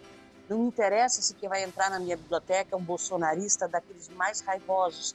Pelo contrário, é ele que vai precisar ainda mais de informação. É esse cidadão que precisa né, tirar essa venda da ignorância. Enquanto é, a gente se comportar, né? Nós que lutamos pelos direitos humanos, né? Nós que somos da esquerda, porque eu me considero de esquerda sempre, ainda mais diante de um governo como esse. Mas se a gente tiver as mesmas atitudes, né? Se a gente se, é, a gente vai estar se nivelando a, a, a essa direita, essa direita raivosa, essa direita, sabe, que, que leva tudo a ferro e a fogo, uma direita que, que, que, ela simplesmente ela, ela massacra, ela não respeita nada nem ninguém, mas se a gente olhar direitinho, nós estamos a esquerda está indo pelo mesmo caminho, ela está se igualando, sabe? Ela, não está conseguindo dialogar, ela não está. Eu, eu, pelo menos na minha percepção, a gente não chega a lugar nenhum é, se igualando, né? Se colocando, se nivelando de modo, né? Da, eu, eu, eu, a partir do momento que eu reproduzo aquilo que eu estou criticando, eu estou me nivelando, estou me colocando no mesmo patamar. E não é assim, é na base do diálogo. Né? Então, volto a repetir, que a gente tenha menos guerras e mais diálogos, que a gente tenha menos posts e mais ações, que a gente possa valorizar mais o fazer do que aquele like da rede social, né? Que a gente possa ter atitudes concretas não né, essa coisa de maquiar. Eu tiro de um cargo, pronto, agradei todo mundo, mas aí a pessoa vai lá para o topo, né? Então, enfim, é, eu, eu, volto a dizer assim, não tem como a gente, nem outro dia eu estava vendo naquele grupo da rede social Bibliotecários do Brasil, que acho que é o maior grupo né, da área na, na rede social, que as pessoas falam assim, ó, estamos aqui para falar de biblioteconomia, não de política. Gente, espera aí. A biblioteconomia, ela é política. O bibliotecário, sabe, não tem como você atuar. A própria profissão nasceu né, de, de movimento. Né? Não, não, tem como a gente pensar em, em eu sou bibliotecário e dizer que, eu, que, que, isso não é política, que eu não quero falar de política. Então, espera aí. Não tem como a gente não falar de política, porque a política é que vai, inclusive, manter ou não o seu cargo, né? A gente tem que falar de política, mas quando eu digo falar, é dialogar, não trocar ataques. Com ataques a gente não vai chegar a lugar nenhum, né? nivelando os discursos é pior ainda, né? É, lamento muito por essa situação aí do, do Ceará. Né? Eu estive aí, é, eu fui na Universidade do Cariri, eu, eu estive lá para ministrar uma palestra e eu vi a raça. O pessoal da Universidade Federal do Cariri trabalha na raça, trabalha porque realmente acredita a biblioteconomia do Cariri ela é muito voltada para o social. Eu tive um orgulho danado de, de conhecer né, é, o, o, pessoal de lá. E a nossa educação já era sucateada, agora está pior ainda, então volto a repetir o que eu falei né, desde o início. Né? Mais do que nunca a gente precisa ser resistência, né? mas uma resistência consciente, uma resistência que saiba dialogar, uma resistência, né? Trabalhe, como eu falei antes, repetindo, né? É, com atitudes, com ações concretas, né? E não coisas que possam maquiar o quadro. Eu, eu, eu fiquei estarrecida quando eu fiquei sabendo do que aconteceu aí, né? É, esse é o nosso Brasil, né? Infelizmente. Pois é, Kátia. É, e deixar claro, né, que somos de esquerda, né? Sim é, não tem nenhum que não seja de esquerda da, da equipe do podcast e a gente quer conversar com essa galera. É, e aí, Kátia, tu colocou, assim, a Liliana, né? Tu falou da Liliana algumas vezes, deixar claro que todo mundo que tá aqui, eu, Gel, o Yuri, é, somos contemporâneos dela, a gente entrou na mesma turma e a gente tem admiração danada por ela e ela tá na nossa lista assim, de convidadas sim. É, e aí tu, eu, eu, me lembrei tu na tua fala, né, hoje eu lembrei de um caso agora vi sei não, desde o ano passado na verdade, né? É, sobre o sistema de bibliotecas da USP, né, por exemplo, né, que mudaram lá a estrutura do sistema e colocaram, se não me engano, um professor da medicina, né, para co co controlar lá o sistema. Não sei se tu, ficou, tu acompanhou isso e tal. Eu fiquei né? sabendo, sim. Pronto. E aí, é, é assim, essas coisas, né, que acontecem, tipo, e aí, né? E eu fiquei também pensando aqui do, do, dentro da tua fala, né, uma coisa que eu, eu lembro muito quando trabalhava no sistema, quando eu saí do sistema prisional, é, de encontrar os alunos na rua e chegar para mim, e aí, professor, tudo bom? Lembra de mim? Eu lembro, cara. Lógico, eu lembro. Você foi meu aluno na unidade tal, sei o quê. E aí ele perguntava, e tá fazendo o que da vida? Não, professor, eu tô trabalhando, mostrava um crachá da empresa, porra, aquilo ali não tinha preço, sabe? é, da gente ver que minimamente, no, no, meu caso lá, eu dava aula, é, a gente contribuiu para fazer com que aquele cara né, não, não volte para o mundo do crime. Quando eu entro na UFC em 2014, a primeira vez que eu vou no RU, né, no, no restaurante universitário, quem serve minha comida era um ex-aluno meu, né, lá do penal.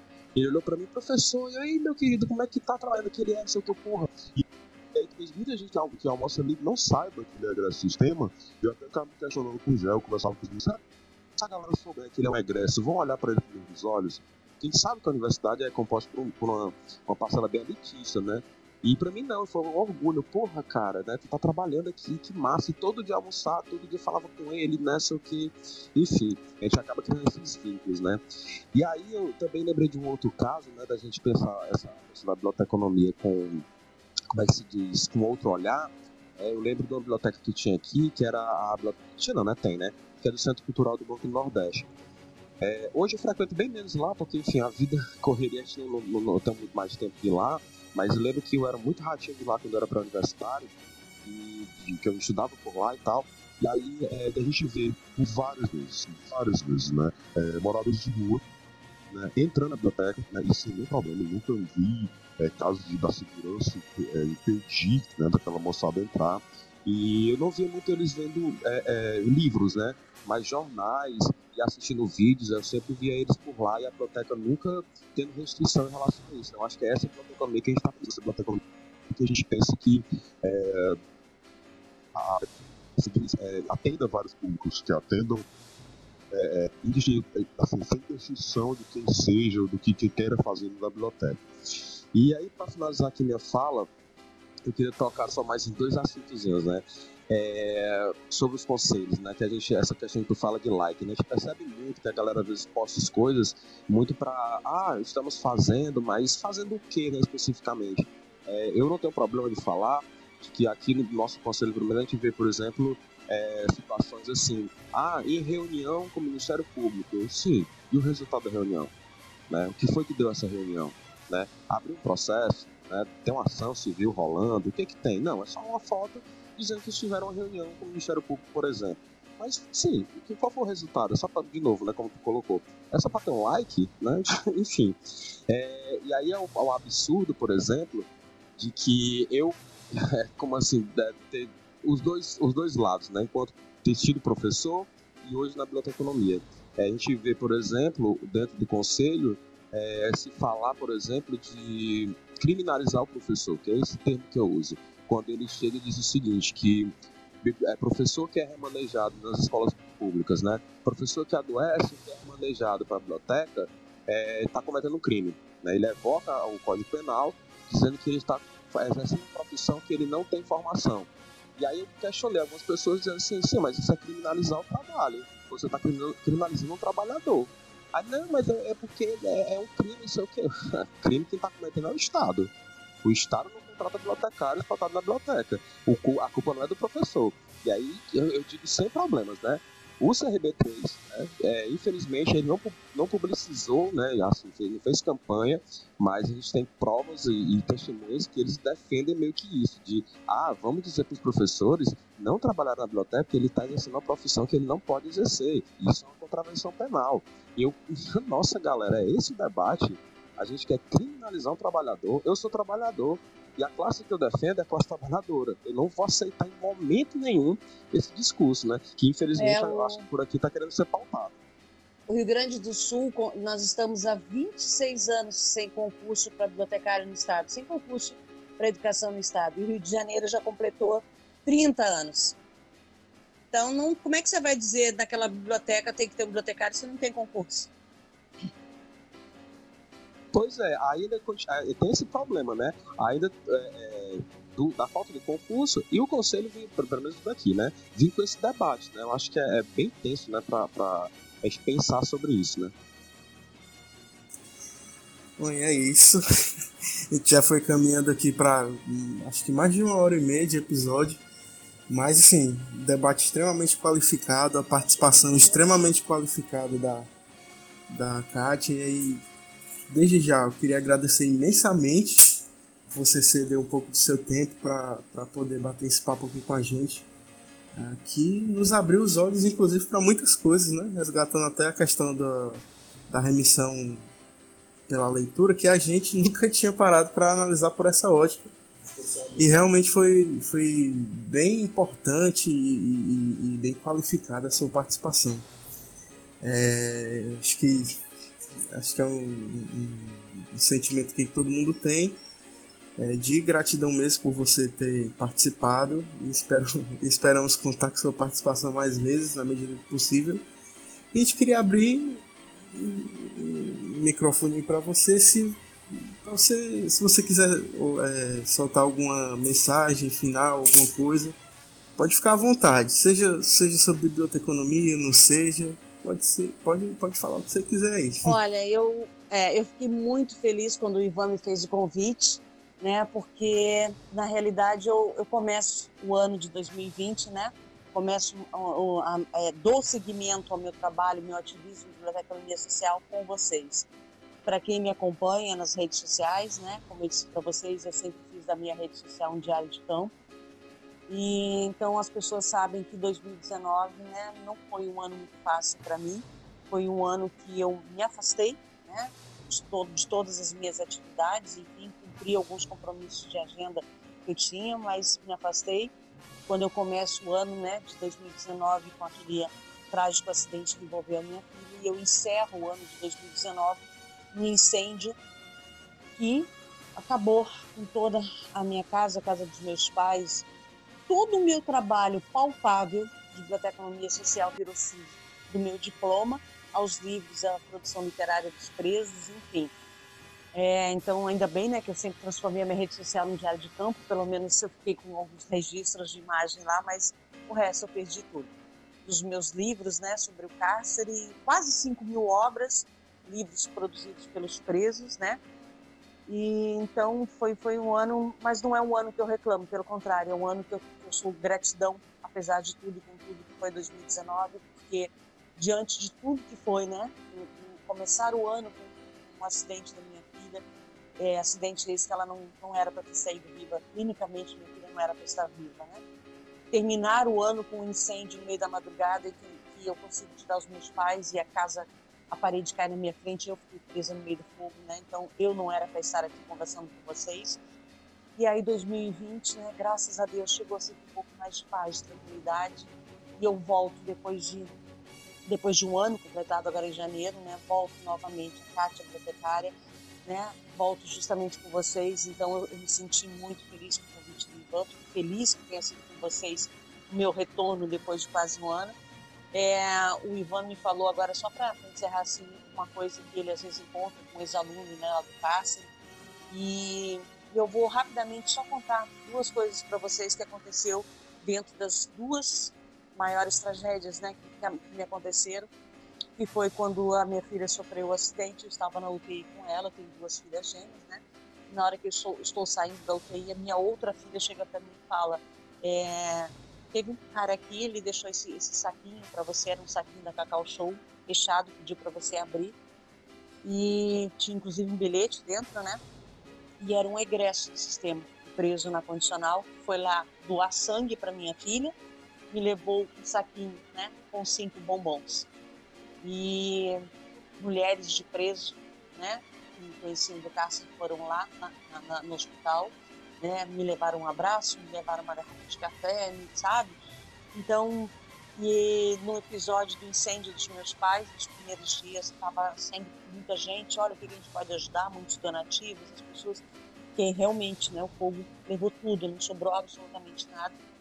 E a partir do terceiro dia, já, as pessoas já não estavam mais lá e eu sou filha única e os meus pais estavam na casa de parentes e eu precisava limpar, tirar pelo menos os escombros, né, o carvão do chão para recomeçar. E eu nunca me esqueço que isso foi início de dezembro, dia 12 de dezembro, sol escaldante, né? E eu sozinha, né, carrinho de mão, botando as coisas ali, jogando na, na frente da casa, porque depois a prefeitura queria mandar recolher os destroços. E eu vejo baterem palmas no portão e eu de, sol batendo contra o rosto, eu não conseguia olhar direito. A gente, a gente veio lhe ajudar. Aí eu olhei assim, a senhora não lembra da gente não, lá do pavilhão 4. É, a gente agora está no condicional, a gente fica sabendo o que aconteceu com a senhora, a gente não tem dinheiro para lhe dar, a gente não tem donativo, mas a gente tem disposição, sabe? A gente tem força no braço, a gente está aqui para lhe ajudar. E eles passaram a tarde inteira né, me ajudando, a gente mão, né? Não, não, a senhora pode sair daqui, a senhora vai fazer outra coisa, deixa que aqui a gente limpa. Então é isso, gente. É, é, é isso, assim, como eu sempre digo, né? Tudo vai além do livro da leitura. Então eu aproveito também a oportunidade para agradecer a biblioteconomia brasileira como um todo. A biblioteconomia, ela, ela fez uma verdadeira corrente né, do bem na minha vida, tanto no episódio do acidente da minha filha, quanto no episódio né, do, incêndio é, as pessoas se mobilizaram, a biblioteconomia, sabe, do extremo sul, aqui onde eu moro, ao, ao norte nordeste, bibliotecários da Europa, professora, né, é, é, Vitorino de Portugal, o, professor Júlio Jatuf da Argentina, aqueles caras que eu usei como referência para montar né, o conceito de biblioteconomia social, professora Judite lá, lá na, na, na, no México, né, a, a biblioteconomia como um todo, aonde eu pude chegar com a biblioteconomia social, onde alguém ouviu falar, alguém me ajudou, me estendeu a mão, seja por palavras, por preces, com, inclusive com dinheiro, sabe? Depositando dinheiro na minha conta, seja no acidente da minha filha, seja no episódio do incêndio. A biblioteconomia, né? independente de credo, independente de Estado, independente de partido político. Naquele momento era a biblioteconomia em sua mais pura essência, no punho humanístico ao pé da letra, dentro da dignidade da pessoa humana, simplesmente segurou a mão da Cátia e falou: Olha, você não está sozinha. Então eu aproveito aqui a oportunidade para agradecer a biblioteconomia como todo. Encerro agora, né, fazendo meu advocacy na condição de diretora da FEBAB, né, na Federação de Brasileira de Associações de Bibliotecários, convidando a todos, né, para que se envolvam, para que se agreguem, para que venham para junto de nós dentro do movimento associativo. O movimento associativo é aquele justamente que ele é direto nas massas, ele não tem aquela coisa da articulação política, não, ele vai no foco. Foi o movimento associativo que deu voz e visibilidade pela primeira vez no Brasil para as bibliotecas regionais, montando a primeira Comissão Brasileira de Bibliotecas Regionais, a primeira da América do Sul e da América Latina. Né? Esse é o diferencial do movimento associativo, ele dá voz aos excluídos, ele, ele não quer saber de barganha política, ele quer saber de somar, né? de fazermos a, a diferença, de não deixarmos ninguém para trás, fala ninguém para trás, isso inclui o cárcere, né? Então, enfim, muito, mas muito obrigado por vocês, né? A, a porta que eu escolhi para esse meu retorno depois de um ano passado de Pois é, mais uma vez, por fim, agradecendo, a gente, acho que é a opinião é, comum aqui, que você é, é uma mulher guerreira, né? É uma, uma profissional exemplar, uma pessoa exemplar. Mais uma vez, muito obrigado pela sua participação. Vou passar aqui para os meninos se eles tiverem algumas, alguma consideração final. Mas mais uma vez, é só agradecimentos. É, assim, depois de uma hora e meia conversando com a Kátia, eu descobri que eu não tenho nem roupa para estar nessa conversa, né? Então, antes de mais nada, eu queria agradecer pela aula e eu acho que essa uma hora e meia de conteúdo, assim, é uma coisa que a gente não vai ver na academia, né? Essa aula de biblioteconomia social e biblioteca prisional aqui a gente não vai ver na academia, então a gente quer agradecer você disponibilizar seu tempo, sua voz, seu conhecimento para vir aqui falar com a gente. É, a gente acredita realmente que a crítica, ela sendo bem feita, ela é a nossa aliada, né? A crítica ela tem que ser a nossa aliada. A gente não tem que aceitar tudo de bom grado, né? A gente tem que analisar, ver se aquilo realmente cabe. E é com a crítica que a gente segue. Então, queria agradecer mais uma vez ao seu tempo, agradecer a sua disponibilidade e dizer que o microfone aqui está aberto. Né? Na hora que você quiser vir falar aqui, pode dizer que o microfone está aberto para você. Obrigado, Kátia. É, Kátia, eu queria dizer, né? É, a gente acompanha já, há alguns anos, acho que praticamente desde que eu entrei na biblioteconomia, é, quando a gente pensou o podcast, né, a biblioteca prisional já era um tema certo que a gente discutia em algum momento, e o primeiro nome, com certeza, foi o teu. E aí, de novo, como os meninos já fizeram, agradecer a tua disponibilidade. Fica muito honrado de, de ver de, de todo o que tu passou em 2019, é, essa tua pausa, né, digamos assim, nas tuas atividades. E tu volta em 2020, começando com a gente, a gente fica assim com, é, com orgulho lá em cima de saber que a gente não tá só, né, como o Yuri sempre coloca, né? A gente é taxado assim de doido, não sei o que, de, de defender certas coisas ou falar certas coisas. É, saber que pelo Brasil, não só você, mas a gente tem, tem outros exemplos aí de colegas tem esse discurso mais progressista e quer avançar e quer construir coisas diferentes da biblioteconomia, né? Então, é deixar aqui, eu acho que na, nome de todo mundo aqui, que você não está só, é, saber que a gente também não está só, né? que você pode contar com a gente, a gente espera também contar contigo é, hoje, amanhã, numa luta, numa festa, é, em qualquer momento a gente quer estar junto e é dessas pessoas que a gente quer estar colado, dessas pessoas que, quer, que fazem a diferença, que se dispõem que estão aí para fazer alguma mudança né, palpável e um avanço mais é, progressista e crítico né, dentro da nossa área. Grande abraço, e que Deus é, nos livre, é, e que Deus nos livre dos normais, né? Porque normal é Sim, normal, com certeza, por favor. Normal é mais do mesmo, né? Quando falaram para a Kátia que a Kátia era uma louca, de estar tá é, querendo montar um conceito, né, num termo novo na biblioteconomia, que ela não chegaria a lugar nenhum. Que bom que a Kátia foi louca, porque eu consegui provar que eles estavam errados, mas provei com resultados, né? Então, se eu fosse normal, eu seria mais do mesmo, né? Então, que Deus nos livre dos, dos normais, porque eu quero morrer louca, junto com vocês. Somos todos loucos. Somos Sim. Todos loucos. Um abraço, gente. Abraço, Kátia. Abraço, Obrigado. Kátia. Abração. Tchau, tchau, gente.